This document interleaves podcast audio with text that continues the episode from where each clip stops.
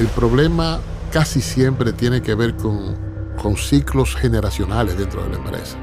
En la medida que tú eres exitoso, vas perdiendo garra, porque impones posiciones y criterios en base a músculo y no en base a inteligencia. José Rivera Damirón, Checheo, publicista dominicano, perseverante, cinco décadas en la profesión, capacidad constante de adaptación, defensor apasionado de la cultura y la historia de su nación. Es nuestro invitado en PUB 101. Bueno, eh, hoy tenemos un programa especial. El programa es tan especial que tiene un creativo y un ejecutivo especial. Hablar de Checheo Rivera en nuestro país es hablar de una figura importantísima de la industria de ayer y de hoy y posiblemente del futuro. Ojalá sea así. Así que hoy, sin que sea esto un lugar común, nos llenamos de orgullo porque tenemos aquí a, una, a un profesional entero, completo, un profesional de pies a cabeza. Bienvenido, Checheo Rivera. Un placer tenerte en PUB 101. Me sonroja, caray, tu generosidad. Me, te agradezco mucho. Yo feliz de estar con ustedes. Bueno, faltó algo, faltó algo, don Checheo.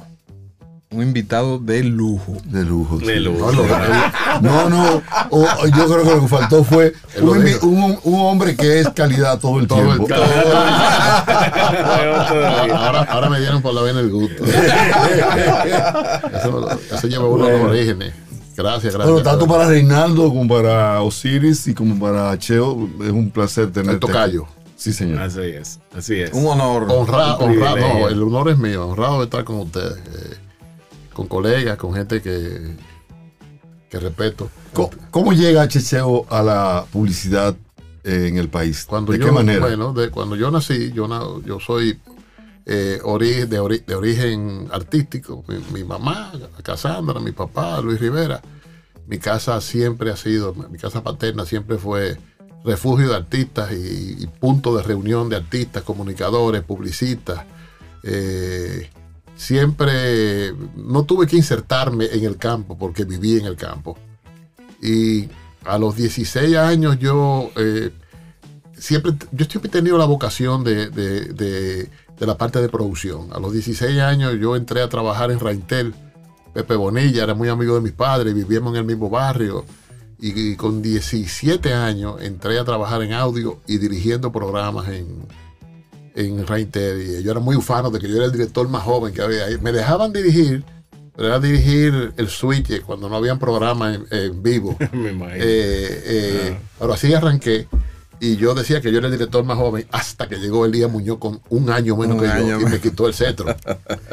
De ahí pasé a producirle o a coproducir con mamá, porque mamá era mamá. eh, pero yo le hacía los guiones y, y la ayu- ayudaba en, en la producción del, del programa Aquí Nosotros, que mamá tuvo por más de 15 años en el Canal 4. la Excúseme que, que le interrumpa, ya, y no es una pregunta así de publicidad.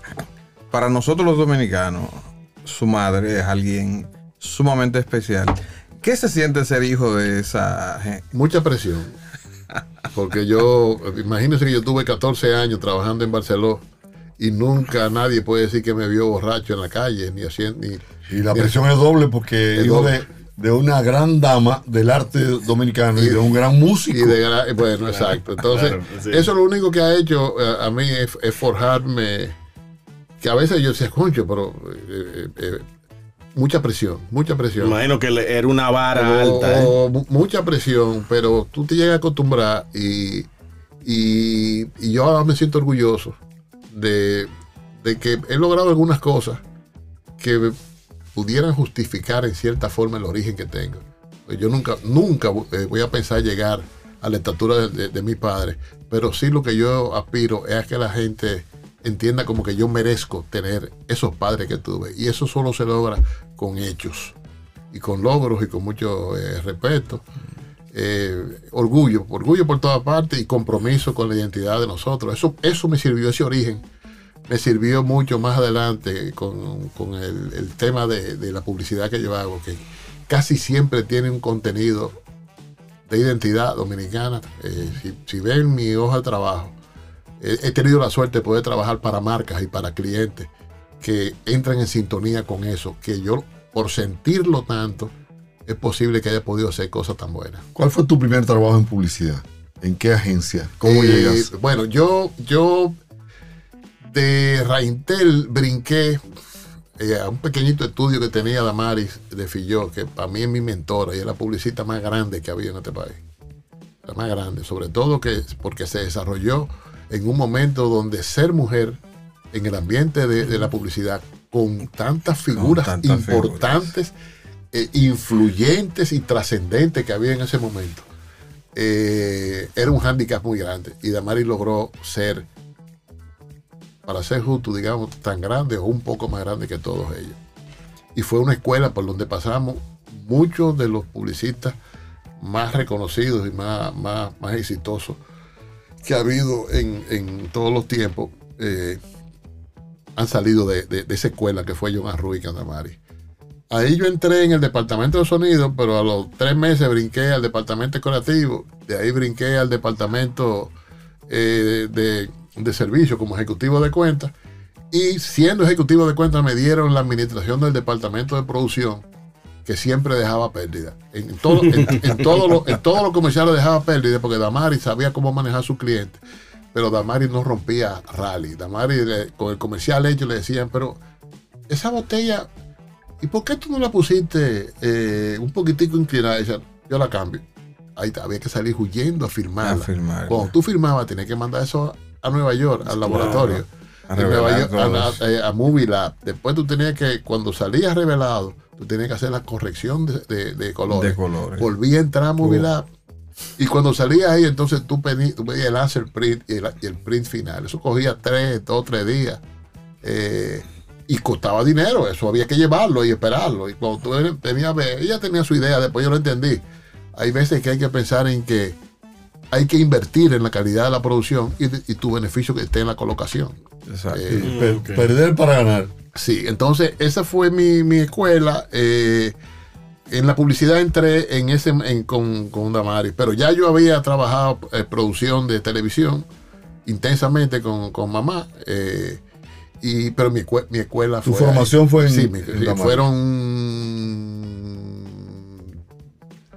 Fueron nueve años.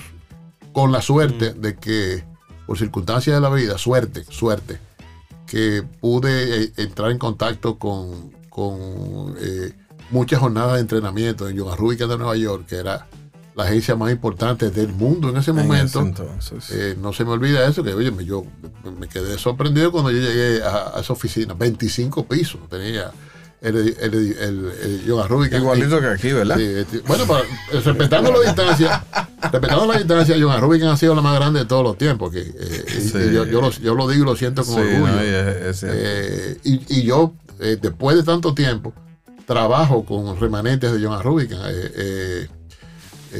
Alejandro Peña, que es hijo de Damari, uno de sus hijos es quien lleva la, la agencia y es quienes me colocan la publicidad, porque el mercado evolucionó, ahora las agencias somos creativos, somos estratégicos y se colocan en compa- se coloca a través de compañías especializadas en la colocación que compran grandes volúmenes y, de, y bajan los precios.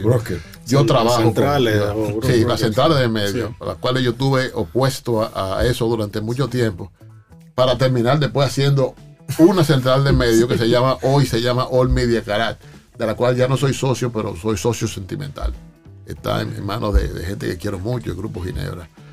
Eh, pero ahí fue mi entrada a, a la, a la publicidad. Eh, eh, un- volviendo quizás un poquito antes, en el aspecto eh, educativo, estudió... Yo estudié administración, yo estudié, bueno, mira, eso fue, eso- eso- ahí tuve que enfrentarme de las pocas veces que yo me enfrentaba a mi papá. Digo, no, enfrentado, no. Eh, cuando yo empecé a trabajar en Reintel y compartí trabajo mientras estaba en Reintel en Fabiola, yo era técnico de Estudio de grabación, grabación, ingeniero de grabación en Fabiola. O sea, De- ese era el cargo. De era- Fabio Hinoa. Fabio Hinoa, de, Wow. de, de Cotuí Sí, de Cotuí. de Cotur. De- sí. Eh, eh, un, gran, un, un gran, un gran tipo, Fabio. Eh, Para descanse. sí, eh, cuando, cuando yo eh, compartía las cosas, trabajaba audio y dirección de televisión en Reintel, pero trabajaba medio tiempo en Fabiola. Entonces, no me olvido que vino Antonio Prieto, El cantante, sí, a un cantante. concierto en Bellas Artes, y necesitaban un técnico que manejara tres grabadoras al mismo tiempo con un mixer. Y Freddy Ginebra, que trabajaba en, en John Arruy, que le dijo a Damari, eso el único que lo puede hacer es Checheo Rivera. Que Checheo, el hijo de Checheo, digo, pero güey, ¿de cuándo? Checheo. Oye, ese, hice tres conciertos y esa vaina quedó increíblemente bien, tuve esa suerte. Tres máquinas echando para adelante y para atrás en lo que estaba cantando y, y- y manejar la modulación, el nivel y todo. Damari, Damari que tenía un, un sentido para detectar. quiero usar el talento. no, lo quiero- no lo quiero usar, pero para detectar cuando una gente no le tenía miedo a la cosa. Eh, Damari au- aupaba mucho eso. Ven acá. Y me llevó a trabajar con ella. Yo diseñé el estudio de EMCA. Lo- Estaba en el sótano de la en el sótano, sí, de, de ocho canales, Sí. que es el estudio que mejor ha sonado eh, aquí. Y estuve trabajando eh, eh, nueve años con, con ella hasta que Claudio Soriano entonces me llevó para Barcelona, donde tuve 14. Claudio Soriano, un, un mercador de mucho prestigio de, de la primer época. orden en ese momento. Sí, Eh, profesor, académico, académico correcto, de primer orden. Su primer trabajo creativo, o sea, porque estamos hablando ya que usted ha pasado por muchas etapas dentro de lo que es una agencia y lo que hoy en día los estudiantes conocen. Y es raro ver a alguien que entra por producción y termina haciendo creatividad y medios. Bueno, pero fíjate lo que pasa, que ahí en, en John Rubicon se, se, se manejaba un ambiente como de escuelita. Ahí habían unos, unos guruses. Por ejemplo, en el, en el campo creativo, ahí estaba, y sobre todo muchos intelectuales, que yo siempre he dicho que esos intelectuales no tenían, es una percepción mía, eh, de modo alguno es absoluto, pero para ellos trabajar publicidad era como denostante porque eran escritores, eran, eran, eran, eran literatos. Te estoy hablando de Iván García, René, ¿eh? René. René del Risco, Miguel Alfonseca. Eh, se me quedan Miguel Alfonseca, Iván, Rafael Vázquez. Oye, esos eran gente que lo que escribían era poemas, libros y todo. De la élite de, De- la literatura. de la, de la Sí. literatura. Entonces yo entré como copywriter con una tal Mari Frías y Sosa, que era, era, era copywriter. Yo entré como copywriter. Lo primero que me soltaron fue una campaña de la Curacao para un... En ese momento, lo primero que recuerdo, en ese momento entraban los combos. Los combos que eran dos bocinitas, un amplificador, un, un picón, una cosa. Y entonces eh, me soltaron eso, como me echaron esa vaina, soltarme eso a ver que a mí se me ocurrió. Óyeme, el completo de, de- de Sony. Entonces, eh, el- la visual era muy simple todo en ese momento. Un completo de Payán y el equipo abajo. esa, esa fue mi propuesta. Óyeme, se volvieron locos con eso y vendieron muchísimo. Eso fue lo primero y yo me asusté porque, porque era como medio osado en eso. Además, denostante, una marca como Sony con un Como completo de con un Payán. completo de Payán. ¿Te entiendes? En, en ese, en ese momento. Pero el que no tiene miedo, y eso tú lo, tú lo sabes, el que no tiene miedo eh, para conceptualizar, muchas veces eh, alcanza eh, ni- niveles sorprendentes. ¿Cómo de- llaman? La pega. Sí, la pega. La pega. No, no se- no se, no se puede tener. No se puede tener miedo. Eso se reflejó después, el no tener miedo. Cuando me dijeron, pero venga, tú te estás volviendo loco. Un comercial con Juan Luis Guerra, que sale con una guitarra, tocando en la playa, y después se va atrás de un viejito, y que yo qué. Y al final me dicen, eh, bueno, ahora vamos, Claudio me dice, eh, el display final, digo, display no, ahí no va display. Eso no, eso no, eso no, no, no aparece una botella en nada. Cuando mucho ponme el nombre Barceló. No. Ahí empezó la transformación de campaña de producto a campaña de imagen corporativa. Y me dijeron, ¿y tú le vas a presentar eso a Miguel? ¿Te lo vas a rechazar? Digo, no lo rechace. Si me lo rechaza, le cambio el display final. y le- Pero eso quiere decir que la, la producción se hacía sin que hubiese una anticipada aprobación de mi- la, mira, de la, de la Era como, era como el atrevimiento. ¿verdad? Empezó así, pero eh, eh, la historia, la historia nos reconoce a los creativos, a los publicistas nos atribuye el éxito de... Yo diste una conferencia de eso en, la- en, en UNIBE, de dos horas, eh, con, con la rectoría y con lleno, como con 200 eh, eh, estudiantes y gente que me... Eso fue este año, ¿no? Este año, mucho. gente que me Sí, yo yo te creo que invité, vi gente que nos acompañaron, José Joaquín eh, Puello, Juan Daniel Balcácer, que eran miembros de la fundación, de las fundaciones que nosotros creamos para trabajar el manejo social de la empresa. Eh, donde decíamos que, que a veces, a veces la vida es injusta, porque muchos nos atribuyen a Nandi, a mí, a Ramoncito, como el boom de y el, gran responsable de eso se llamó Miguel Barceló. Esa campaña de, los pueblos, Miguel Barceló no vio un storyline de eso. Eso fue, don Miguel, vamos a hacer esto, esto, esto, esto, esto. Nandi me presentaba las ideas y Ramoncito en su momento, eh, y lo discutíamos con el equipo creativo de él, eh, José Antonio, eh, el poeta Ayuso, un equipo pesado de conceptualización.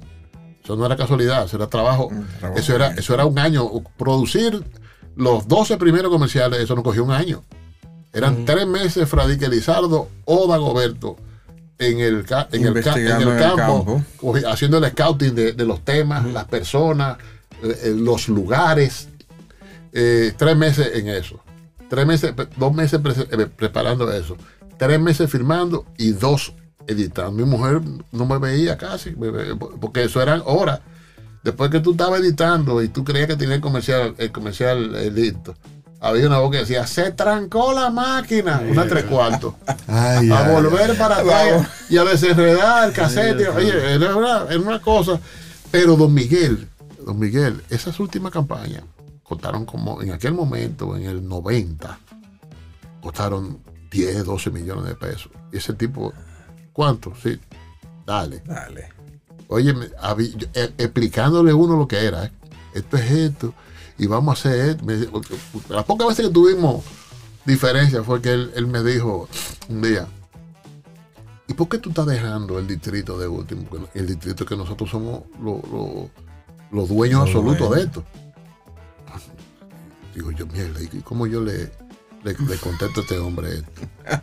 Y se me ocurrió eh, eh, la, la viejita que hace la- el, el comercial de lleva la vainita, lleva. Eh, ese- ese era- me, lavaba, Carlos, en San me, Carlos. lavaba, me lavaba los pañales a mí. Después, después se fue para mi casa y, y me planchaba la ropa. Y, y después yo casado, se fue para, para mi casa ya yo casado. Y, y- y tuvo un- unos años conmigo. Ese era un artista de primer orden que eh, dominaba todo, todos los, todos los géneros de canto. Y mamá, en, mi casa eh, había fiesta toda la noche. eh, mamá, cuando, cuando la fiesta estaba mejor, le decía cueco, le decíamos cueco, porque era una cosita así. Ven, vamos a cantar cueco. Y empezaban, a cantar y mamá le decía, ya está bueno, vete. Y, ella seguía. Y decía mamá, pero esta mujer me va a quitar el show. saque- sáquenmela de aquí.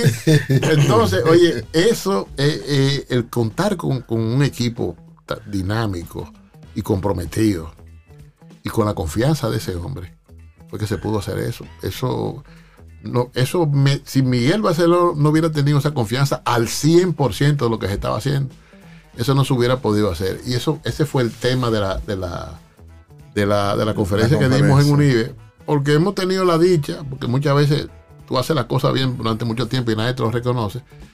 Y hemos tenido la dicha de que se nos reconoce parte del mérito de, de haber hecho esa, esa, esa jornada tan, tan intensa y tan, tan productiva. De, no era un cachú cuando yo entré a Barcelona pensar que íbamos a bajar Bermuda del primer lugar, con Bermuda con un 80% de, de- de- del mercado y con, y con muchos apellidos sonoros respaldando ese poder que tenían. No eran los Bermuda nada más, eran los Vargas y eran los Novoa. Eh, y, y- y con dos y tres gente cada uno. Eh, y nosotros, lo que pasa es que nosotros, eh, en mi casa se hablaban tanto con, los con, los con los refranes que yo oía que hay un refrán que decía que el becerro manso mama su teta y la ajena. Sí. Yo muchas veces, yo estaba en un sitio y tenía el sitio bonito, bien, bien lleno de Barcelona. Entraba José Esteban, o entraba Nicolásito, o entraba, óyeme, y me lo volteaban todo. Entonces yo lo que hacía, en vez de buscar pleito, yo nunca tuve un pleito en, en esos 14 años. Vámonos. ya el trabajo estaba hecho. Ellos tenían que regalarle a todo el mundo, pero lo que estaba pero- vendido era lo de nosotros. Y así, así fue que se hizo todo esto y con la confianza de Miguel. Miguel, no, Mi- Miguel fue un tipo, fue justamente catalogado como el empresario más exitoso de la década de los la 80. Eh, Esa campaña tuvo la suerte de que contó con un, un empresario que tuvo la visión de verlo antes de hacerlo. Y muy dominicano. Buena creatividad, buena producción. No, y, y- y- un ejecutivo, un ejecutivo que, eh, que eras tú en ese momento, que, que asimilaba lo que la agencia Lo te presentaba y lo, y lo compraste. Y lo compraste. Entonces yo creo que Exacto. yo creo que le favoreció a la marca ese, esa situación. Es así. Y luego esa campaña que estremeció la esencia de la dominicanidad. Porque todo, el mundo, todo el mundo quiere ser presentado con su cosa buena. Claro. Eh, ahora, había un criterio ahí de trabajar con lo mejor. Eh, Antes, antes de, que, de que continúe, hay un punto interesante en esa campaña. Y es que yo diría que fue bien atrevida en el sentido. Recuerdo de cuando yo era niño, anunciar ron era mujeres grandes con poca ropa. eso, lo, eso lo eliminamos nosotros. Entonces, e- exacto. Entonces, Barceló viene a romper con ese, ese paradigma, vamos a llamar, de, cómo mercadear y posicionar una marca de ron. Y la, la- la manera de tu poder, eh, como decía un- uno de los comerciales, que yo, eh, yo soy como, como la pluma que en el aire me volteo. Nos, nos dimos cuenta con Stacy Carter que se estaba generando, después que nosotros habíamos eh, dignificado un poco a la mujer, eh, no está mostrando el fundillón y la cosa. Eh, Stacy Carter fue una mujer tan impresionantemente impactante que los hombres eh, se buscaban problemas con sus mujeres que decían, "Ah, mira eso, y viendo yo la mujer que tengo aquí. Eh, entonces nosotros, un efecto contrario oye, oye, oye, lo, de- lo detectamos, lo detectamos a tiempo y dijimos, pero ven acá, vamos a convertir a Stacy como aliada de las mujeres. En vez de. Como en vez- consejera y cosas. entonces Sí. hicimos un comercial donde ella se está pintando y dice: "Cuan- eh, Cuando llegue él, espéralo con amor y con mucho sabor. Dice ella, hablando a cámara, sírvele un trago de Barceló y la noche es todo tuya. Sí, yo me acuerdo. Entonces se oía el timbre y después decía, y no hay más no hay nada. más nada. eso, eso, o sea, esa, esa capacidad de poder adaptarse a, las circunstancias, a los tiempos. eh, cuando nosotros nos llevamos a Jorge Tavera del show de mediodía, porque cabe decir que aquí habían 20 orquestas de primer orden. Entonces nosotros las cogimos toditas para poder penetrar a la clase media. Y cuando tú ibas, tú tienes los 15 años de tu hija, tú vas de Fernandito. ¿Cuánto tú me cuestas, Fernandito? Ah, tú te- yo, tú- yo te lo hago por 100 mil, pero si la fiesta es exclusiva de Barcelona te cuesta 90. Ah, no, en Barcelona fuimos. Entonces yo tenía, yo le dejé a Siboney y le dejé a Félix de Rosario. El conjunto Quiqueya para Bermúdez y los Paimasí para Brugal. Después todo el mundo era de Barcelona. Oye, y eso era Miguel Barcelona. Porque todo eso, además de, de darle dinero mensual que le daba para pagar el personal de, de- sus oficinas, era una publicación semanal con el, con el itinerario de esas orquestas pa- pa- para promover eso. Eso fue una, una jornada que yo creo que nunca, nunca más se ha dado, eh, eh, donde tantos elementos, por suerte, eh, fueron manejados tan eficientemente porque era un equipo grande. Y la parte de imagen, parte de imagen, eh, tuvimos el acierto de crear cinco fundaciones. Cuando aquí nadie hablaba de Foresta.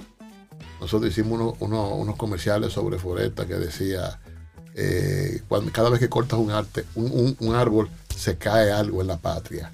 Eh, no nos quedemos sin árboles, no nos Sí, quedemos sin árboles. sí, La campaña de Juan, de Juan Canela, Juan Canela vino al campo, eh, hizo comerciales. Arriba, John Gress hizo un- una locución de, de antológica que dice, arriba, unos cuidan la vida de la sierra, De la sierra. mientras abajo, Mientras otros trabajan la tierra. la tierra. Eh, eso, eso, eso para mí es de lo mejor que yo creo que, que- En, esa- en el mejor momento, es- eso, eso para mí es de lo mejor que ha escrito Nandy Rivas. ¿cuál es ese. el, cuál era el presupuesto en su mejor momento que tenía la marca para Oh, en el 90 yo estaba cerca de los 80, 100 millones de pesos al año.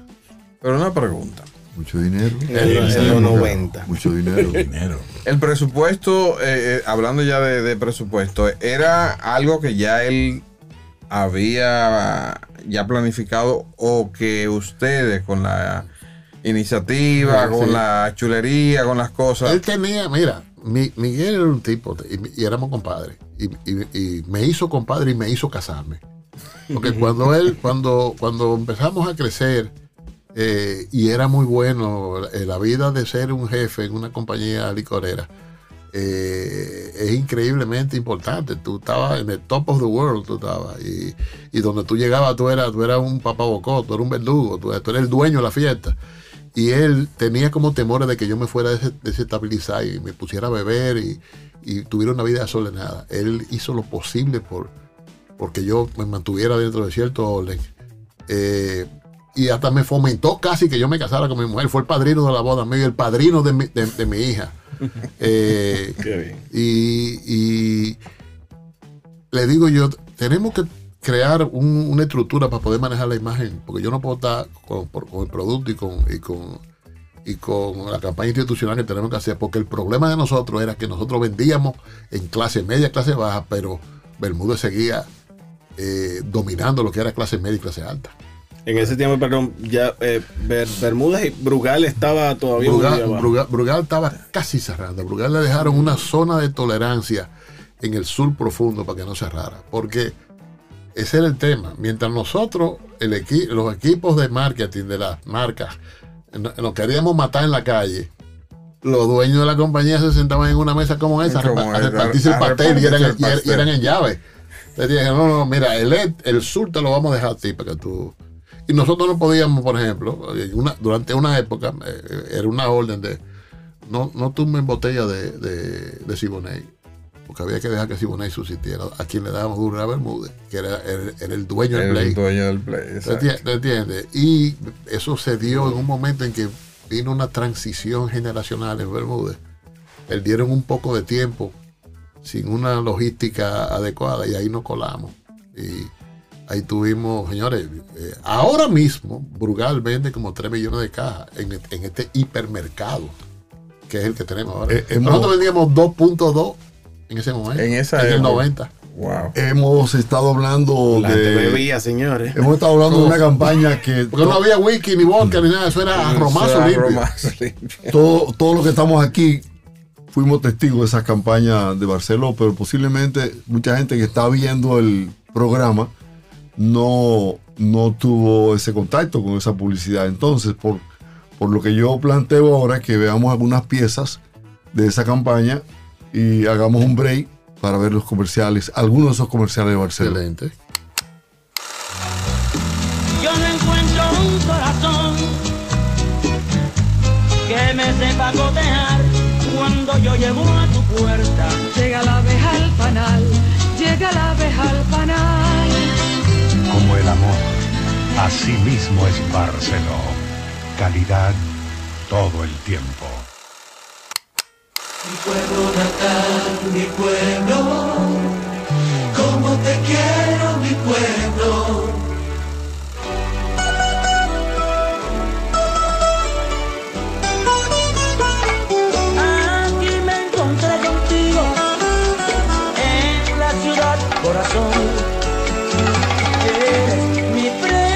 De amor y Santiago mi delirio.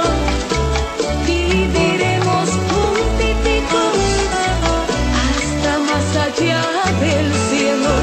que nadie siente el amor tanto como el Santiago. Santiago es Santiago.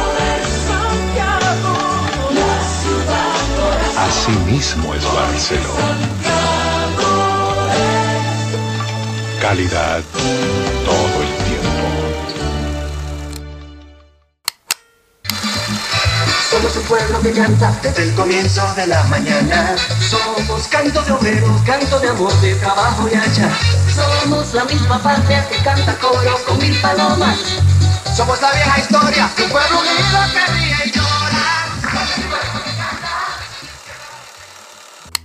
Bien, don Cheche, usted mencionó sobre la fundación de Barceló, o eran varias fundaciones. Usted no, no da más o menos Sí. más detalles sobre eran, eso. eran eh, como el propósito de nosotros es crear una imagen corporativa, ya después que teníamos un share importante de ventas. Hay una máxima en, en- en publicidad que dice eh, layer of share, layer of image. Layer of share, layer of image. Si tú haces eso, tú vas uniformizando tus metas y no hay eh, pérdida ni decalabro Claro. eh, en cuanto a los resultados. Entonces, nosotros se nos ocurrió hacer cinco fundaciones para dividir el trabajo no social, el trabajo de imagen de la empresa. Uno, la Fundación Barceló Proforesta, eh, que se ocupaba del tema. Nosotros fuimos la primera empresa que habló sobre el tema forestal, sobre los ríos, sobre jornadas de siembra. Aquí nadie, nadie tocaba ese tema. El director ejecutivo de esa fundación eh, era Jerry Dupuy, que era, estaba está casado, felizmente casado con Polita Barceló, una hermana de Don Miguel. Eh, oigan el calibre de, esa, de, esas fundaciones vistos en la década de los 80. José Joaquín Puello, director de la Fundación Barceló Pro Salud. Ahí todos los seminarios y todas las cosas que venían, le dábamos una publicación, le dábamos un brindis. El brindis era una cosa muy importante antes. Te encontraban las doradas Barceló en todas las actividades sociales. Y eso era sampling, eso era, eso era promoción, promoción. Eso era que la gente lo probara, ¿te entiendes? Ya una vez que digo, oh, no, esto está bueno, y por ahí seguía. En deporte eh, estaba el cacique Luisín Mejía en el 80, ¿eh? Sí, Mejía Oviedo. Sí, Oviedo, de Frombaní. Eh, en turismo, tenía 19 años en ese momento, Miguel Calzada. Eh, Wow. son, CTN, ¿verdad? son- son cuatro, sí. Y en cultura, Juan Daniel Balcácer. Esa era, yo decía, la mano de trabajo social y de imagen de Barcelona.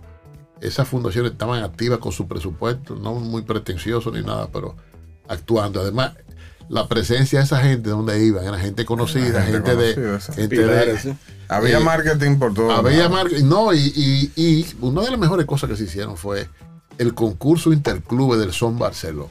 Que metimos el son, que era orilla, lo metimos en los clubes a hacer concursos de, de- De baile. y después Hacía una final, y, ¿verdad? de- Como un sí, pro- y después cogimos los mejores de cada club e hicimos un final en el Palacio de los Deportes. Palacio de los Deportes. Pero el, el son no era son a nivel de Maniel, no, era Jorge Tavera con una orquesta de 20 músicos de cuerdas, ¿eh? vestido con un smoking, con, eh, entonces eso lo grabamos ¿eh? e hicimos una campaña y un comercial, o sea, con eso tuvimos un valor de rescate eh, de- del son que, Del son. que no se bailaba, son era orilla, era orilla, entonces siempre le buscábamos una solución. Por ejemplo, hubo una campaña que fue sumamente importante, todavía se habla de, de ella, que nos permitió ir a los Juegos Panamericanos de La Habana en el 91, un año antes de yo irme. Se nos ocurrió hacer una campaña que decía un peso por caja para el deporte. Por cada caja que vendíamos sacábamos un peso para el deporte. El, do- el dólar y el peso estaban casi iguales. Y Balaguer era demasiado duro para soltarle los- eh, y menos para ir para Cuba. Esos dos millones y pico de pesos, que fueron dos millones de dólares, fue lo que completó el dinero para que la selección dominicana fuera, Fuera. a La Habana. Entonces, eh, ahí, ahí, ahí nosotros sí nos fuimos como unos príncipes para La Habana, porque eh, nos fuimos la semana de, de los juegos. Y, y me llama Don Miguel y me dice, ven acá, pero ¿y esto? ¿Y estas 100 cajas de arroz? Digo, oh, nosotros vamos, vamos a llevarnos esas 100 cajas para allá. Eh, se queda así, me dice, bueno, está bien, eso, eso dará a conocer el ron allá. Y al otro día le llega la solicitud de los pasajes para la orquesta Barcelona. Ah, pero ustedes lo que van entonces, es, ustedes, van, ustedes van a caer presos en Cuba. Óyeme, 100 cada de ron y la orquesta Barcelona dieron una fiesta toda la noche en la villa. En la villa con... con imagínate, eh, y, y José, José- no se me olvida que José Joaquín, Luisín y Cristóbal Marte era la selección, los ejecutivos que dirigían eso. Y a mí Cristóbal me dio su carro. Eh, Cristóbal es, es toda una personalidad. No ahora, siempre lo hacía. Lo único malo que tenía el carro eran, eran dos cosas. Uno, que no tenía aire acondicionado. Era un, era, era- era un Mercedes-Benz, pero sin aire. Y la edecán que me, que me tocó a mí, parece que fue una mujer que la buscó, era un sargento de AIC. Una, mujer que parecía una neverita nedoca de, de, de 10 pies cúbicos. Digo, fui a buscar la mujer más fea de La Habana. Yo pensando que me iban por una jinetera, una tipa, óyeme, para gozar, óyeme. Pero pasamos un, un tiempo sumamente eh, eh, eh, tonificante y, y esa era la cosa que hacía Barceló. Y la gente, la gente asumió el, el- el propósito nuestro porque había una demanda tan grande y por eso fue que, que dijimos, no, no, vamos a hacer que la gente se enamore de la marca para donde no la encuentra la siga buscando. Porque eso es lo más peligroso en marketing. Tú generas una necesidad de que te consuman, pero si no aparece Si el no producto, aparece ahí. no Eso vuelven lo- a buscarlo. Eso es lo peor que le Entonces, a, mí me, a mí hay gente que me decía, oye, eso no aparece, usted La lo pone el mío, está yendo a tres, cuatro sí. colmados, pero voy hasta que lo consiga. Oye, eso es... ese- esa fidelidad que, se- que- que generó esa campaña fue única. Eh, da- avanzando un poquito en el tiempo, Checheo, eh, ¿cómo, ¿cómo tú valoras la publicidad de, de estos tiempos? Tú que has vivido en la dos eras, en la, en la era digital y en la era análoga, ¿cómo tú la valoras? Mira, eh, la publicidad, como muchas cosas en la vida, es cíclica. Y nosotros eh, hemos visto, tú y yo hemos visto en el tiempo, que a los clientes le coge con crear su departamento de mercadeo y pautar ellos y hacer el trabajo in-house, pero después vuelven a buscar las agencias. Porque, oye, porque todo lo que hay es que buscarle la razón. Cuando tú tienes una persona trabajando para ti dentro de tu techo, esa persona aprende cuál es tu pensamiento y qué es lo que, te- qué es lo que tú quieres y qué es lo que te gusta. No, a ese tipo no le ponga el color amarillo, ese tipo, eh, eh, y ni, ni le pongas un, un prietico ni un indio, ese tigre es racista. Llega un momento en que el creativo, el estratega, el estratega, hace lo que él cree que tú quieres ver y no hace lo que se entiende que debe Que hacerse. debe hacerse. Entonces, eso sucede en la agencia porque hoy tú tienes un creativo y mañana tienes otro. Tiene otro. Y, y- y- y, digo, siempre se podrá adaptar, pero la mejor campaña es la que está bien enfocada eh, estratégicamente y la que es a gusto del cliente, del que paga. Hay una frase que, que nosotros la usamos mucho con los clientes de confianza, nosotros decimos, yo amarro el burro donde el dueño me diga. Eh, Pero eso después de haber peleado lo que yo creo y que, y que el cliente no te lo acepta. Ah, no, pues yo amarro el burro donde, donde el dueño me diga. Ahora, los resultados van con cargo a ti, no con cargo a mí. Exacto. ¿Entiendes? Y todo, to- todo es asunto de ciclo. Lo mismo pasa con la parte mediática, con la vigencia. Era casi absoluta de las redes sociales. Eh, sigue siendo importante. Las redes sociales es el medio donde, donde se está trabajando más intensamente la comunicación. No solamente la publicidad, la comunicación. Eh, pero, pero, hay una creciente, una creciente, un creciente concepto de que, y debido a que, y esto tengo que tener mucho cuidado como lo digo, debido a que las redes es un medio en que el consumidor ha encontrado la oportunidad de satisfacer su necesidad de enterarse De enterar- y de expresarse. Entonces, no es en este país que los medios están eh, en gran medida eh, son propiedades de grupos económicos. O es en Estados Unidos. ¿Quién es el dueño del New York Times? ¿Quién es el dueño del Washington Post? ¿Quién es el dueño de Los Ángeles? Eh, los capitales eh, están, están eh, adquiriendo medios para proteger sus inversiones y tienen el derecho. de- That's the name of the game. Eh, pero la gente necesita expresarse. Y, cuando, cuando, cuando tú sientes que los medios están al servicio de otra cosa, tú buscas la, tú buscas la manera de tú poder hacer, eh, poder, poder satisfacer tus, tus necesidades. Y un poco de eso ha venido pasando durante un buen tiempo. Y resulta que la gente va llegando a la conclusión de que si es para enterarte, las redes, pero si es para orientarte, tú tienes que buscar medios donde la información llegue, sea analizada, sea corregida, evaluada y después. eh, Publicada. Mira lo que pasó hace cuatro, lo estábamos hablando nosotros, Sí. un tipo, un artista que el él te- cantante español. español, él tenía un Eh, concierto tenía- hoy es miércoles, por ejemplo, él tenía un concierto el viernes y, y le tiraron un asunto en las redes diciendo que se había muerto. Y ese tipo salió desesperado, no, yo estoy vivo. Ay, se le cayeron la venta de la, de la, de, de la boleta, De la para, boleta, para- para el claro. concierto. Entonces, la gente va entendiendo que hay un alto, y, y yo he manejado estudios, eh, sobre todo el último que vi, que eh, fue hecho por una muy prestigiosa empresa de, de- investigación en Europa, donde dice que más del 60% de la información que aparece en las redes de corte noticioso son o manejadas o muy imprecisas.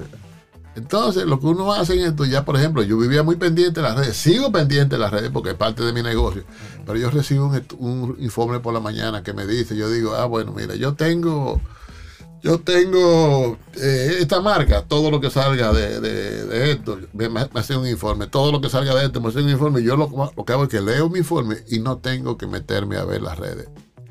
Me Ah, meto, me, meto a, me meto a ver lo que está pasando. ¿Cuál es el reporte de, lo, de la, Exacto. de la presencia Exacto. de tu Pero- marca y de la pero, pero esos mismos están haciendo los clientes. Porque cada día lo que menos tenemos es tiempo. No, y sobre todo que la- las redes te dan una falsa creencia de que la publicidad está llegando a todo el mundo. Los, lista- los listados de, de viewers se compran. Sí. Se, se compran. Sí. Eh, eh, y, y yo tengo muchos amigos, eh, No, periodistas. y la, la reputación de las redes sociales está muy entredicha. Lo que pasa es Por, la, por muchas razones, muchas entre ellas razones. los fake news, Sí, por ejemplo, sí. que son factores que dañan mucho. Lo que pasa es Los que, robots lo pasa es nadie, nadie está trabajando eh, para que eso se entienda. Y yo pienso que el objetivo no puede ser ni que desaparezcan las redes, ni que desaparezcan los, los, los medios tradicionales. Por eso que se, existe lo que se llama el marketing mix, que es saber cuánto de radio tú. tú- Nosotros estamos trabajando muchos productos ahora, eh, que inclusive se, se, se utiliza la comunicación en diferentes zonas del país. Hay, hay productos que yo tengo que nada más se anuncian en el ETI, no se anuncian en ningún sitio. Correcto. Eh, y tú utilizas eso como piloto y después tú sigues y lo llevas a otro sitio. Eh, hay una diversidad de- de- de posibilidades de uso y de manejo que hacen que sea más efectivo. Porque, por ejemplo, ¿qué hago yo con un producto que no estoy vendiendo en el Cibao utilizando televisión nacional? No, no Yo cojo los canales locales, Claro, y cojo las emisoras correcto, locales, correcto. Claro. ¿eh? y, y- y tengo, tengo mejor, tengo mejor eh, scope para poder eh, impresionar al, al- al mercado. Pero hay que, estamos en un tiempo donde hay un nivel de recomposición en el valor de los medios. Y, y- y aquí hemos comentado más de una vez que hay empresas que son marcas digitales que se anuncian en medios tradicionales. También. O pero mira, Lo- le confieren un valor a claro, los medios tradicionales. Por lo que te estoy diciendo. Por lo que te estoy diciendo. Si es para enterarme, sí. Pero si es para adquirir conciencia del tema, tú tienes que irte a los sitios, a los sites donde hay profundidad de, la- calidad, profundidad y capacidad de análisis.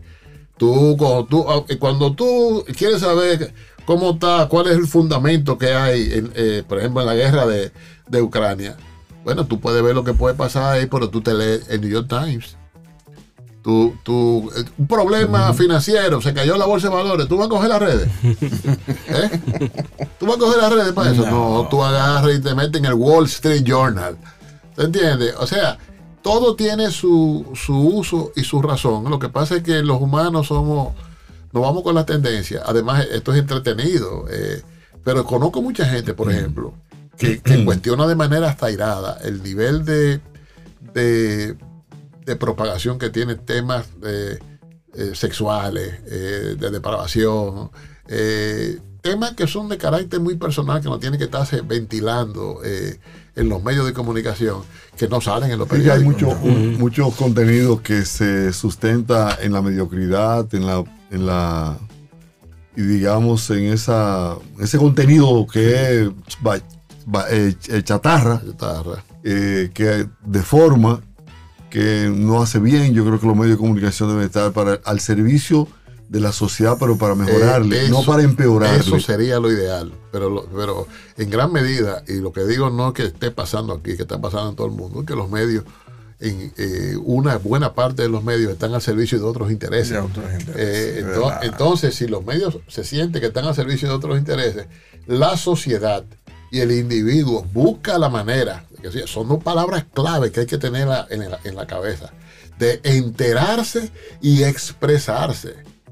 ¿eh? Porque llega un momento en que tú tienes un tema, un problema, por ejemplo, con el Estado y tú vas un periódico y eso tiene, esa información tiene que pasar por el departamento legal y dice, mira, eso dejémoslo para otro momento. Entonces tú te vas a las redes. Y gran parte de temas que son neurálgicos y medulares de esta sociedad se han logrado o se han impedido cosas por las redes. Por las redes, sí. O Se sea, que, o sea, filtrado o sea que, o sea que- que cuidado con las redes, que nada de lo que yo diga aquí está en contra de las redes. Yo pienso que pudiera ser mucho mejor. Claro, claro. ¿Entiendes? Pero, pero en contra no. Eh, en contra no. Yo creo que hay un factor que con el tiempo eh, tendrá que buscar su lugar y es esa propensión de, lo- de las redes sociales hacia la vulgaridad. Explotar la vulgaridad porque la vulgaridad te suma view o porque los debates y el- los bajos sentimientos se explotan y te favorecen. Sí, Yo creo que eso tarde o temprano tendrá que tener o algún nivel de regulación, no sé si es factible, o algún nivel de autorregulación. Eh, yo, yo te diría que la clave puede estar ahí, pero la clave, el- la génesis de eso se llama educación. Eh, el tiempo que estamos viviendo, ¿cuántas páginas para la izquierda tú has tenido que leer para tú llegar a ser lo que tú eres en, en tu trabajo? ¿Cu- ¿Cuántas malas noches tengo que haber pasado yo y tengo que haber leído para lograr ser alguien o algo en, en lo que yo hago? Es que la- el, el individuo, el ciudadano descubrió de que puede llegar a sitios y a lugares sin prepararse. Sin preparación. Eh, eh, óyeme, eh, eh, ese es el tema. Ese, ese es el tema. Hay muchos músicos que después de tener muchas noches tocando, es que empiezan a estudiar música. Antes, tú no entrabas a una orquesta si tú no, si tú no leías. Entonces ahora tú no lees porque hay una máquina que lee por ti, pero tú no lees. ¿Tú te entiendes? Tú, no- tú no lees. Entonces, el, el- el problema que estamos teniendo es que, es que hay, a través de la, de la tecnología, a través de la... Y eso que no hemos entrado en inteligencia artificial todavía de lleno, eh, la gente ha descubierto de que no tiene que estudiar para hacer las cosas. Sí. Limitándose cada día. Óyeme, mira, con esto, con esto un muchachito en la calle te hace un comercial.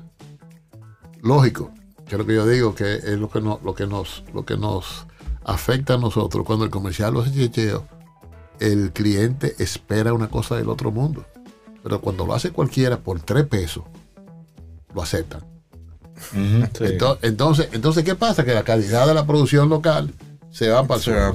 Y todo se parece a todo. Todo ahora mismo es extremadísimamente musical, sin ningún tipo de contenido musical.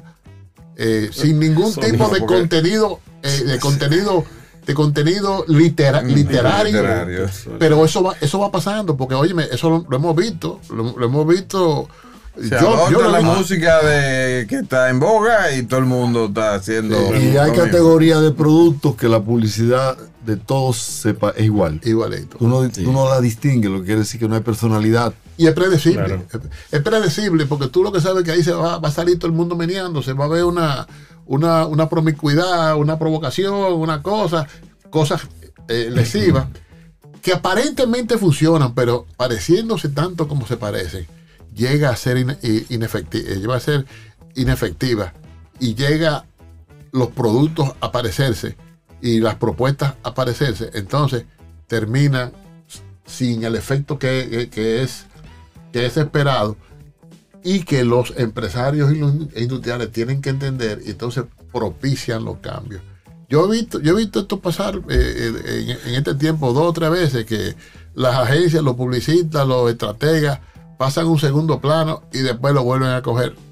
Eh, porque lo único que en el mundo tú no puedes vivir es sin la experiencia. Y la experiencia es el fruto de aciertos y de desaciertos.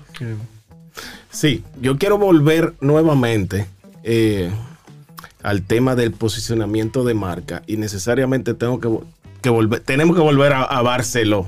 Pero yo te diría, para no quedarnos dando vueltas sobre el mismo eh, güey. Por ejemplo, yo he tenido, yo me cuido mucho de no repetirme, pero es que los productos y las, y las, y las campañas, si tienen el mismo fundamento, tienen que, tienen que tener parecido. Por ejemplo, las campañas de Barcelona son el- el- el ejemplo, el trend. Yo hice algo muy parecido a la campaña de Barcelona. Eh, cuando hice la agencia, yo me gané la cuenta del Banco de Reservas e hice cinco comerciales, uno de cada zona del país. Y hicimos el mismo recorrido de personalidades, sitios, costumbres, gastronomía y todo. Y al final lo que decía, Banco de Reservas, el banco del país. Ahora es el Banco de los Dominicanos, pero es lo mismo dicho de otra Mm, manera. de otra forma. Eh, eh, 20 años después. Sí, mi pregunta viene en el sentido, vamos a, hablar, a mencionar, en el sentido de la planificación. Eh, eh, originalmente eso fue un plan, un, un desarrollo sistemático de cómo posicionar la marca, que, que aplica incluso para, para el Banco del Reserva, que usted, el caso que usted menciona ahora. O sea, ustedes como, como ejecutivos, analistas y- y- con el objetivo de posicionar esa marca desde un principio establecen un plan a largo plazo. En algunos, en algunos casos sí, pero mira, una, era, una, era una empresa con un equipo demasiado bueno y, con, una, con una dinámica eh, donde con una dinámica eh, donde no había dos días iguales, habían propósitos comunes y propósitos establecidos a mediano y a largo tiempo. Nosotros teníamos que lograr cambiar la imagen de la empresa para una, una, una imagen de una empresa progresista, eh, pero sobre todo con el reflejo de la identidad local, que yo la tengo en el cromosoma. ¿Te entiendes? Entonces, eh, ese, era, ese era un propósito básico que no, se, que no se negociaba. Ahora, las maneras y las avenidas que íbamos a coger para lograrlo se evaluaban frecuentemente. Ahí no había ni que un presupuesto. Ahí, ahí tú tenías que bajar a Don Miguel y matarte con él, porque no, no, sie- no siempre era Tan tú- tú- amable. tú- no, tú tenías, tú te- tú tenías que, tú tenías que, que convencerlo para no oír la famosa frase que yo decía, Don Miguel, me va, me va a matar con la frase. ¿Cuál era la frase? Sí, sí, sí, es verdad. Tú dices, lo que tú dices es verdad. Tú tienes razón, pero déjamelo ahí. Era- es- déjamelo ahí. Eso quiere decir que eso no va ahora mismo, que eso, eso iría en, en- en otro momento. Y esa, e, esa, esa dinámica había que seguirla, porque cada día tú ganabas un pedacito de más y tenías que adaptarte a eso. Y cada día te entraba otros requerimientos. Por ejemplo, eh, cuando ya Barceló era Barceló, le digo yo, Don Miguel, pero mire, eh, a nosotros nos están comiendo los caramelos y usted no se da cuenta. Y me dice, ¿qué? Digo, oh, pero esa, esos españoles de la hotelera Barceló, yo llegué a conocerlo después, Sebastián y Gabriel Barceló, de Hoteles Barceló. Ellos se venden como Hoteles Barceló. como Hoteles Y Barceló. todo el mundo entiende que eso, Sí, eso es suyo. eso es- Eh, eso es cierto. Y entonces, sí. entonces, pero Don Miguel era un zorro callado. Don Miguel era el único accionista de la Nestlé aquí. El único accionista de Envase Antillano aquí. eh, que era eh, American Can. Y entonces fuimos, eh, fuimos un- en un viaje exploratorio a, que eran como cinco horas. Le pidió una cita a los Barceló. Y los Barceló dijeron, no, nosotros no estamos haciendo. Dijeron, pero yo estoy interesado en participar. Entonces, ellos tenían el, el- el hotel Bávaro Garden, fue el primero que hicieron. Pero después el Palace y el otro, el grupo Barceló fue accionista de, de- de esa operación ahí. Están los tres. Sí, Barceló. los, los tres. Entonces, entonces- sí, entonces me dice, después Don Miguel le gustaba. Don Miguel eh, era, era, era polémico y a, ve- y a veces yo creo que a él como que le molestaba que uno, a veces yo tengo esa percepción, que a él a veces le molestaba como que uno se equivocaba poco. Y hay gente que nos equivocamos poco porque pensamos mucho las cosas. No es porque seamos los últimos, sino que cuando tú Se le buscas la tola. Se medita Entonces, de- un, un día agarró él y, y yo estoy en, en- en el despacho de él y sacó de un sobre y me dice: Mira, ¿tú qué crees que aquí? Mira dónde que están los cuartos de nosotros. Un cheque de 2 millones de dólares de beneficio de la operación. Y le digo yo, sí, pero eso salió de la agüita de los amas. Eso salió de aquí. El, negocio grande fue, Sí, fue, claro, fue- claro. fue- La fue- este, la madre, ¿tú entiendes? Sí. Eh, y oye, una empresa ya centenaria. eh, eh, Tú, tú que has estado de- en, las, en, las dos, en los dos asientos, el asiento del cliente y el asiento del publicista. ¿Cuál tú entiendes que es la, va- la valoración más importante que hay que hacer ahora a la hora de escoger una agencia?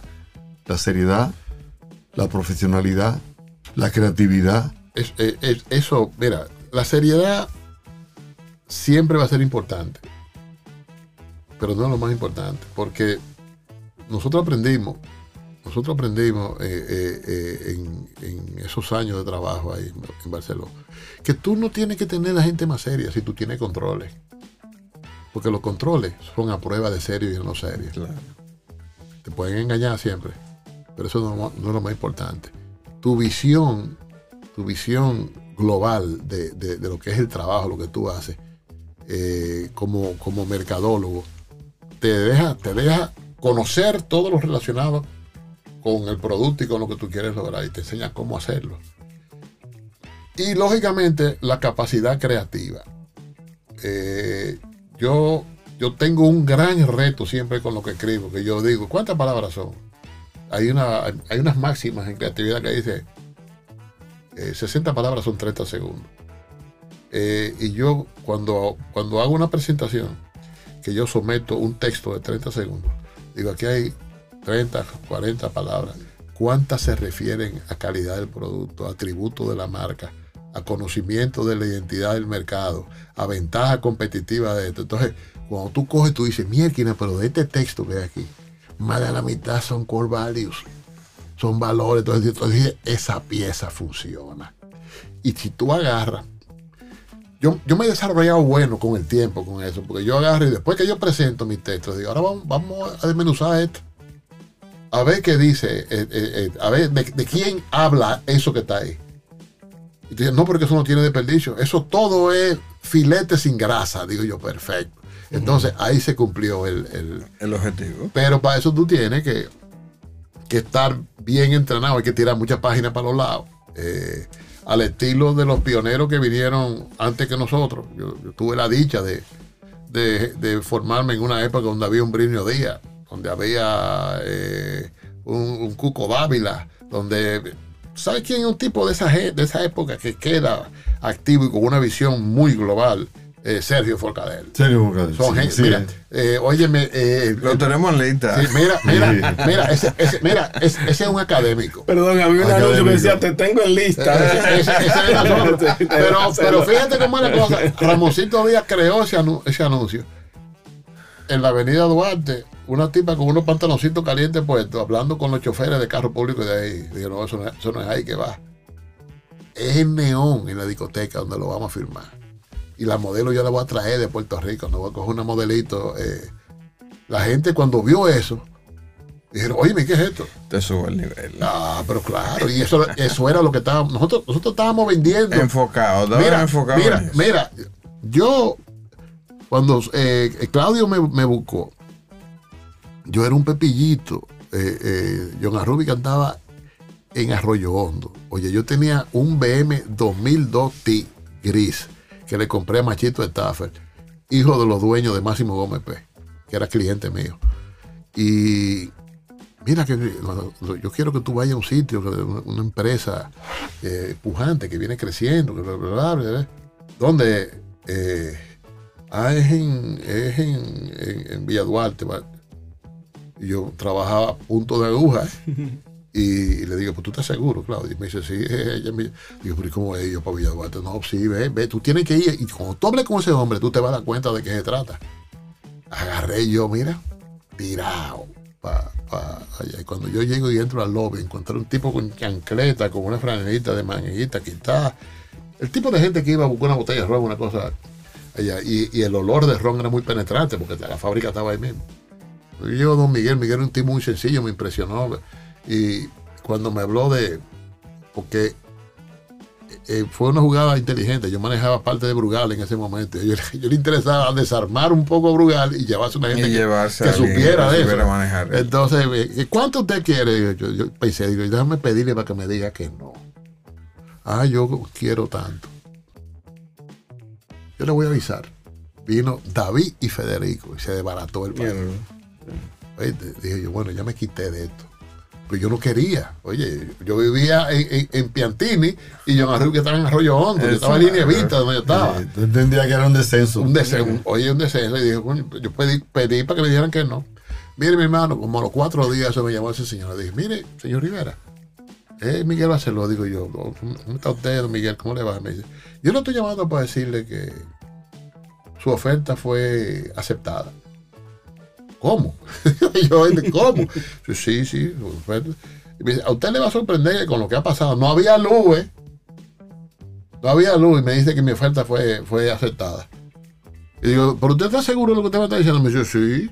¿Cuándo usted puede venir? Digo, no, yo, usted tiene que darme a mí eh, por lo menos un mes para yo renunciar. Yo manejo cuentas eh, internacionales, yo manejaba Codetel, Netele, yo tenía un viaje de vaina, porque como yo hablaba inglés, eh, eh, Chase Manhattan Bank, eh, eso me facilitaba la cosa. Digo, tiene que darme un tiempito, como un mes para yo entregar bien aquí y cosas. y- pero yo no sé cómo fue que se filtró, que se sabía que para dónde era que yo iba. Ay, ay, ay. Y cuando yo mandé mi carta de renuncia, No es contraoferta. no, no, Damari lo cogió personal conmigo. Y oye, me tuvimos como un par de años sin, sin, sin hablar. Y de- después vino, y de- después que después que pasó Barceló el pique. creció, vino, vi- me- se restableció el asunto. Y cuando yo entregué, le mandé su, una, carta, una carta que yo le hice, que yo lloré, y creo que ella debe haber llorado cuando la leí. Yo dije, bueno, ella me va a ver y me va a dar un, mi abrazo y mi, mi abrazo. Mira, esa pecosa. eh, esa No gustó, no. No, oye, está desarmando el oye, asunto. oye, arma- armas a tomar. Y, y lo grande del caso es que eh, me dijo el gerente general. Y le dije, bueno, mira, Juan, eh, Juan Mafia. Digo, mira, Juan, eh, eh, dime a quién yo le entrego. Y, y- y en 15 días yo la pongo al, tanto. Entonces, no, no, no, tú no tienes que esperar. Tú, tú te puedes ir cuando tú quieras y tú. No es que te estoy votando, sino te diciendo, tú te puedes ir cuando tú quieras y descansa unos días. Para, que- como yo sé que tú vas para un sitio que tú estarás mejor que yo aquí. No, como yo sé que tú vas para un sitio donde vas a estar mejor que como tú estás aquí. Yo digo, no, no, no, no. Yo voy para un sitio donde yo voy a estar mejor que como tú estás aquí. Y agarré, me paré y me fui. Cuando iba saliendo, John Rubí que tenía un balcón arriba donde estaba la oficina de la Mari, venía de la Mari saliendo. Ay, ay, ay. Y cuando me vio, intentó echar para atrás. Y, y dijo, no, no, ¿cómo echar para atrás yo? Y siguió para adelante. Y yo, doña, hasta pronto. Y agarré y me fui. Ese mismo día, el mismo día que entregué la carta.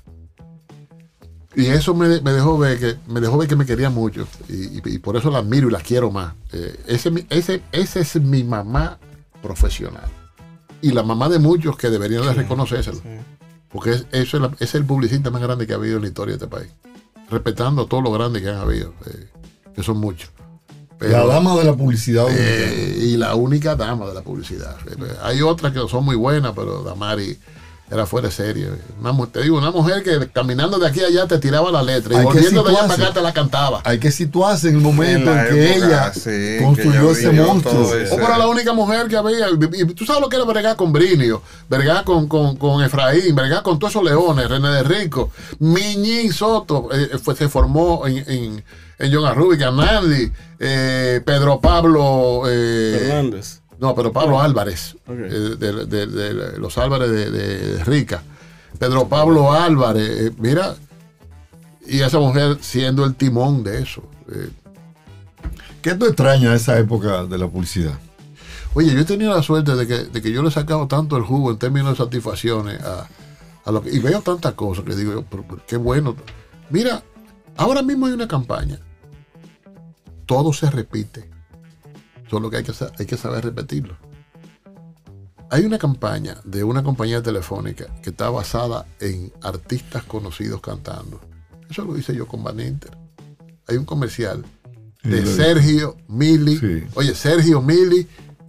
eh, ¿Cómo se llama? El, el merenguero de Santiago, el, el, Mozongo, eh, Eh, eh, Eddie Herrera. Eddie Herrera, Herrera. esos cuatro. Que si tú coges, tú pones ese comercial aquí y pones el de esa telefónica y tú dices, pero esto es lo mismo. Exactamente lo mismo. Es más, posiblemente te guste más el otro, porque era más elaborado. Y la- las, las letras tenían más contenido, más, sustancia. que esa, esa es una de las diferencias que, que definen lo que está pasando hoy a lo que pasaba antes, que antes había más, más sustancia, más contenido, más, se le ponía como más interés, más amor tal vez, y mucho más conocimiento, porque te estoy diciendo que en la, en la época en que yo empecé, los que escribían comerciales eran intelectuales. Ahora cualquiera te escribe un comercial y te le metes tres cosas y que Sí, ya, ahí ya, estamos en el aire. Don Checheo, antes de que vamos ya cerrando, no quiero que usted se vaya sin una pregunta clave. Hablábamos ahorita fuera de- del aire de que yo le iba a hacer esa pregunta para que no la cogiera tan. Vamos arriba, no, no, no. ¿Qué pasó con después de un de varias campañas tan exitosas de, de Barceló y de repente ver que una marca que era el tope o la referencia del país a nivel de, de bebidas alcohólicas, Con lo, ¿cómo cae? con lo único, con lo único que en la vida no se puede pelear es con el tiempo. Eh, hay una persona a quien todos admiramos mucho, que es un grandísimo, eh, un grandísimo negociador, empresario de primer orden. Y ese tipo, la mayoría de, de todo- de todos los negocios que hacía, de todos los pleitos, lo ganaba. Y yo, ese tipo está muy cerca de llegar al momento donde le llegue el pleito que no podrá ganar, y es el pleito de la edad. Y por más que haga, por más que bregue, por más que brinque, eh, los ciclos, los ciclos, ya llega un momento en que ya tú no estás. En el caso de Barceló, y que, y, pero eso mismo pasó en Brugal, en un, en un momento determinado, solo que las empresas tienen que saber pararse. Y Brugal, y Brugal supo hacerlo. Supo hacerlo, Supo hacerlo. Eh, eh, en el caso de Bermúdez, mira cómo terminó.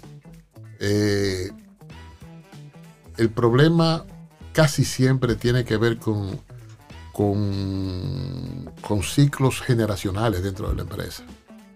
En la medida que tú eres exitoso, vas perdiendo garra porque impones posiciones y criterios en base a músculo y no en base a inteligencia. Y, y, tú, y tú tienes que, tú tienes que, que mantenerte siempre al tanto de qué es lo que se está moviendo. Los sábados a las 2 de la tarde, yo, iba a Barcelona los sábados por la mañana, no tenía que ir el sábado. Por lo general el viernes noche estábamos en la calle. Iba por la mañana y a las 12 yo me montaba en una platanerita, en la que me tocara, y me, iba para una zona a hacer paqueteo. Paqueteo es llevar ron y cerciorar que, en todo lo colmado hubiera. Y hacer promoción. Cuando hay promoción, tú ves en una esquina, porque los, los tigres son unos verdugos. Tú te dabas cuenta cuando un ron, que estaba tres tigres en una esquina con, un- con una botella de ron. Entonces tú sabías cuando la botella era comprada o cuando era regalada. ¿Tú sabes cuándo tú sabías que era comprada? Porque la botella co- comprada estaba ahí dentro de una funda que te daban en el colmado. Cuando tú veías la botella y, y- te ponían te ponían ese caregato para que tú la vieras. Ellos sabían que la, que la ruta era esta por aquí, te la ponían para que tú dijeras, dame esa vaina. Y tú, entonces tú le dabas una. A las 4 de la tarde yo llegaba a mi casa y yo llegaba así, con la pierna subida arriba, porque el piso de la guaguita Estaba llena de- estaba lleno de botellas. Entonces tú ibas, su- tú ibas su- tú ibas subiendo.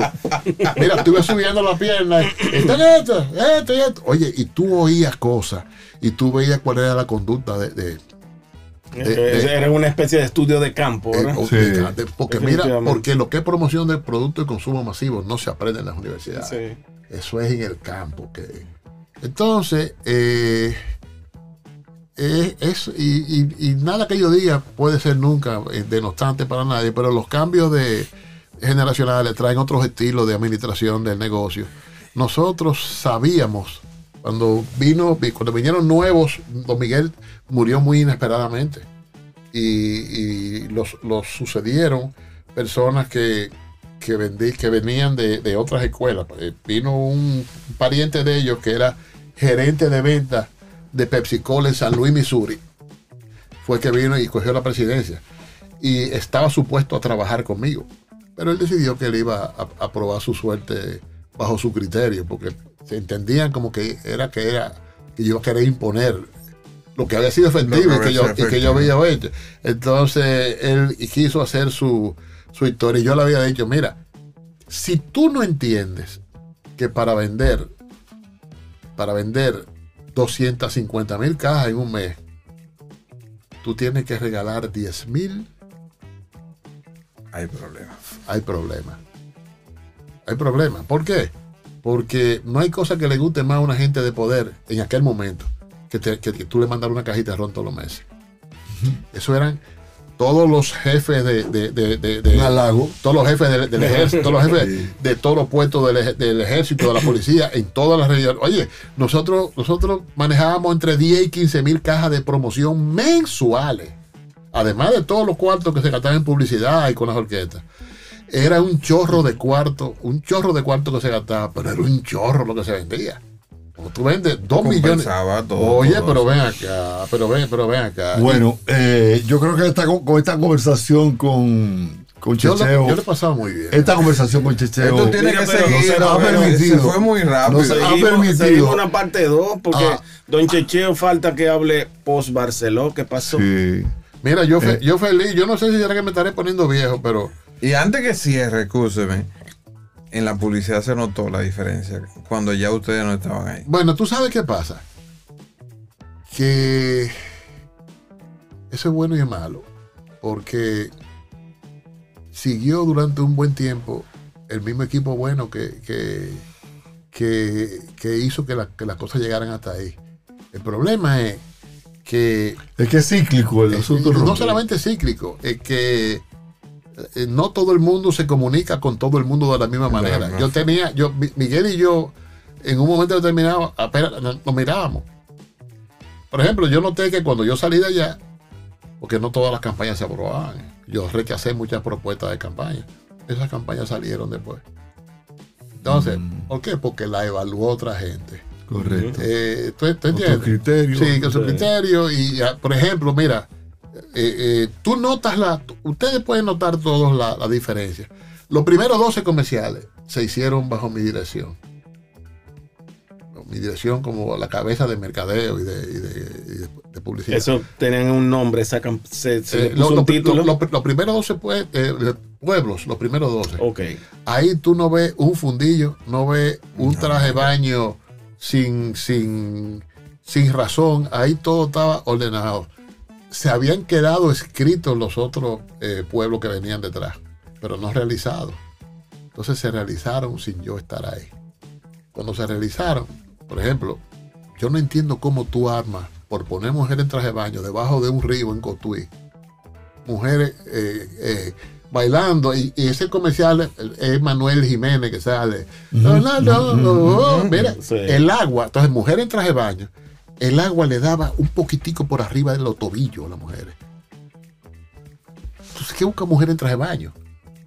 Si- oye, si no se, no se podían sentar y que, y, y que, que, que se, que, que se mojara. Se mojaran. sí. ¿Tú entiendes? Eh, eh, nosotros dignificamos mucho el, el rol de la mujer en la comunicación. Eh, y cuando las cosas no se pueden, no se pueden. ¿Te entiendes? No se pueden. Entonces, los filtros no fueron los mismos, ni la gente que evaluaron fueron los mismos. Anuncio muy creativo. Anuncio muy creativo. No, no puedo decir lo contrario porque yo lo habíamos visto. Y Miguel, Miguel recuerdo que lo hablamos ahorita, Miguel me decía que, que ¿y por qué no eh, el distrito? Había que hacerlo porque el distrito es lo más importante. Digo, don Miguel, el 70% de la gente que vive en el distrito o son del interior o es una segunda generación de alguien que vino del de interior. que O sea, Bueno. o sea, si tú eres, si tú eres de Pimentel y, y, y, y, tú, y tú estás aquí en la capital y tú ves tu anuncio de Pimentel, tú eres feliz, tú eres de Barahona, lo Hay una mismo. identificación. No, pero claro, Sí, pero claro. Bueno, Señores, en lo que yo pueda eh, servirle, hemos- me gusta esto, de verdad que, que con, Hemos- gente, con, con gente damos- con criterio vale Damos la gracias a. Checheo porque nos ha, nos ha dispensado más tiempo del que nosotros. No, y yo se feliz. quedó muchas cosas. Porque Sí. yo quería que él me hablara del matatán, pero vamos no a se- hacer- Bueno, mira, mira, mira, pero mira, mira, dos segundos del Matatán. Dos segundos del Matatán. El Matatán fue una gran campaña, pero mal ejecutada. ¿Tú sabes quién es un Matatán?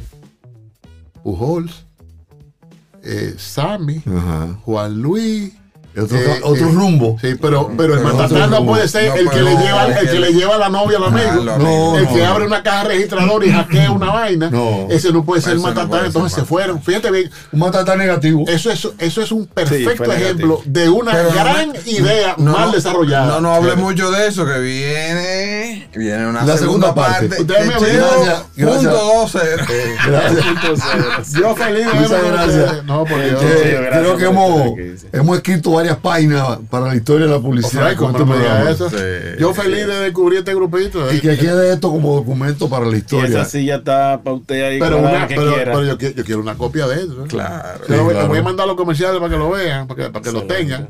Eh, y hay mucho más de qué hablar. Y hay casos impresionantes de, de campañas que hay que hablarlas. Así será. Señores, Otra ocasión para hablar de publicidad y sobre todo conversarlo contigo, que lo hace con tanta amenidad y con y como testigo de, de épocas diferentes de la, de la historia de esta industria en el país. honrado de estar con ustedes, señores. Gracias, gracias por la oportunidad. Un aplauso. El vamos a dándolo todo esto, ¿verdad? Este podcast ha sido producido por World Voices, bajo la conducción de Osiris Sosa, G. del Cordero, José Luis Cabral y Reinaldo Infante. Para más información y contenidos de publicidad, visita pop101.do.